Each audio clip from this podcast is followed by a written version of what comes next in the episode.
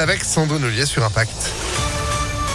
Bonjour Sandrine. Bonjour Phil, bonjour à tous. À la une, la déception pour les restaurateurs de Lyon et du département. Aucun d'entre eux n'a eu de nouvelle étoile au guide Michelin. Le palmarès a été dévoilé hier. Deux établissements perdent leur étoile, l'auberge de l'île Barbe qui n'a pas rouvert depuis juin et les trois dômes dans le deuxième arrondissement. Et puis c'est aujourd'hui le concours du Bocuse d'Or Europe. La lyonnaise Naïs Piroli représente la France. Sur les 18 équipes en lice, 10 seront sélectionnées pour la finale du Bocuse d'Or qui se tiendra à Lyon lors du CIRA 2023. L'actualité, c'est aussi ce drame à Caluire et Cuire. Une adolescente de 13 ans a été retrouvée morte chez elle dimanche soir. Selon BFM Lyon, c'est sa mère qui l'a retrouvée inanimée vers 19h30. La jeune fille était apparemment confrontée à des difficultés familiales et scolaires.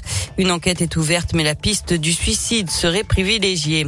Une grosse prise dans l'agglomération lyonnaise. Un homme en scooter a été arrêté à Vaux-en-Velin avec une très grosse somme d'argent sur lui dimanche soir. Ce garçon de 23 ans avait 300 000 euros d'après le progrès.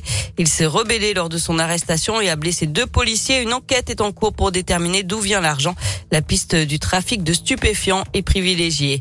En bref, l'arrêt de la raffinerie de Faisin aujourd'hui, ça va durer neuf semaines pour une grande opération de maintenance. Et puis l'épidémie de Covid remonte en flèche après la levée des restrictions sanitaires il y a une dizaine de jours. Le nombre de cas flambe, plus de 180 000 nouvelles contaminations ces dernières 24 heures. C'est 34% de plus par rapport à, mardi dernier. Les hospitalisations restent stables. Le nombre de patients en soins critiques, lui, continue de baisser. Pour l'Organisation mondiale de la santé, la France et d'autres pays européens ont levé trop brutalement les mesures anti-Covid. On passe au sport avec du foot et les Lyonnaises qui veulent reprendre leur trône après cinq années de règne sans partage en Ligue des Champions de 2016 à 2020. Les féminines de l'Olympique lyonnais avaient cédé leur titre la saison dernière. Le FC Barcelone avait battu Chelsea en finale. Cette saison, la route vers un huitième titre européen passe inévitablement par Turin. C'est là que se jouera la finale le 22 mai. C'est là aussi que l'OL dispute les quarts de finale face à une Juventus ambitieuse. La coach Sonia Bonpastor est consciente que les Lyonnaises ne peuvent plus dominer le foot français et européen comme avant. La marche qu'on avait euh, il y a 5-6 ans en arrière, ça n'existe plus.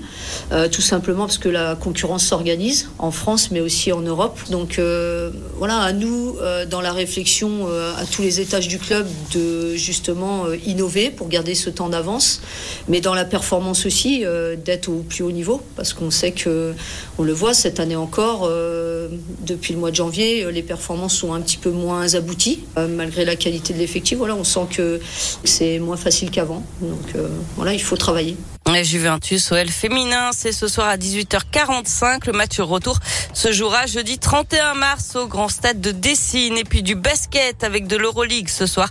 L'Asvel se déplace en Lituanie pour affronter Kaunas. C'est à 19h. Oui, et ce n'est pas une insulte. Et puis ils sont de retour à la maison vendredi face à l'Olympiakos, toujours en Euroleague. Et samedi aussi.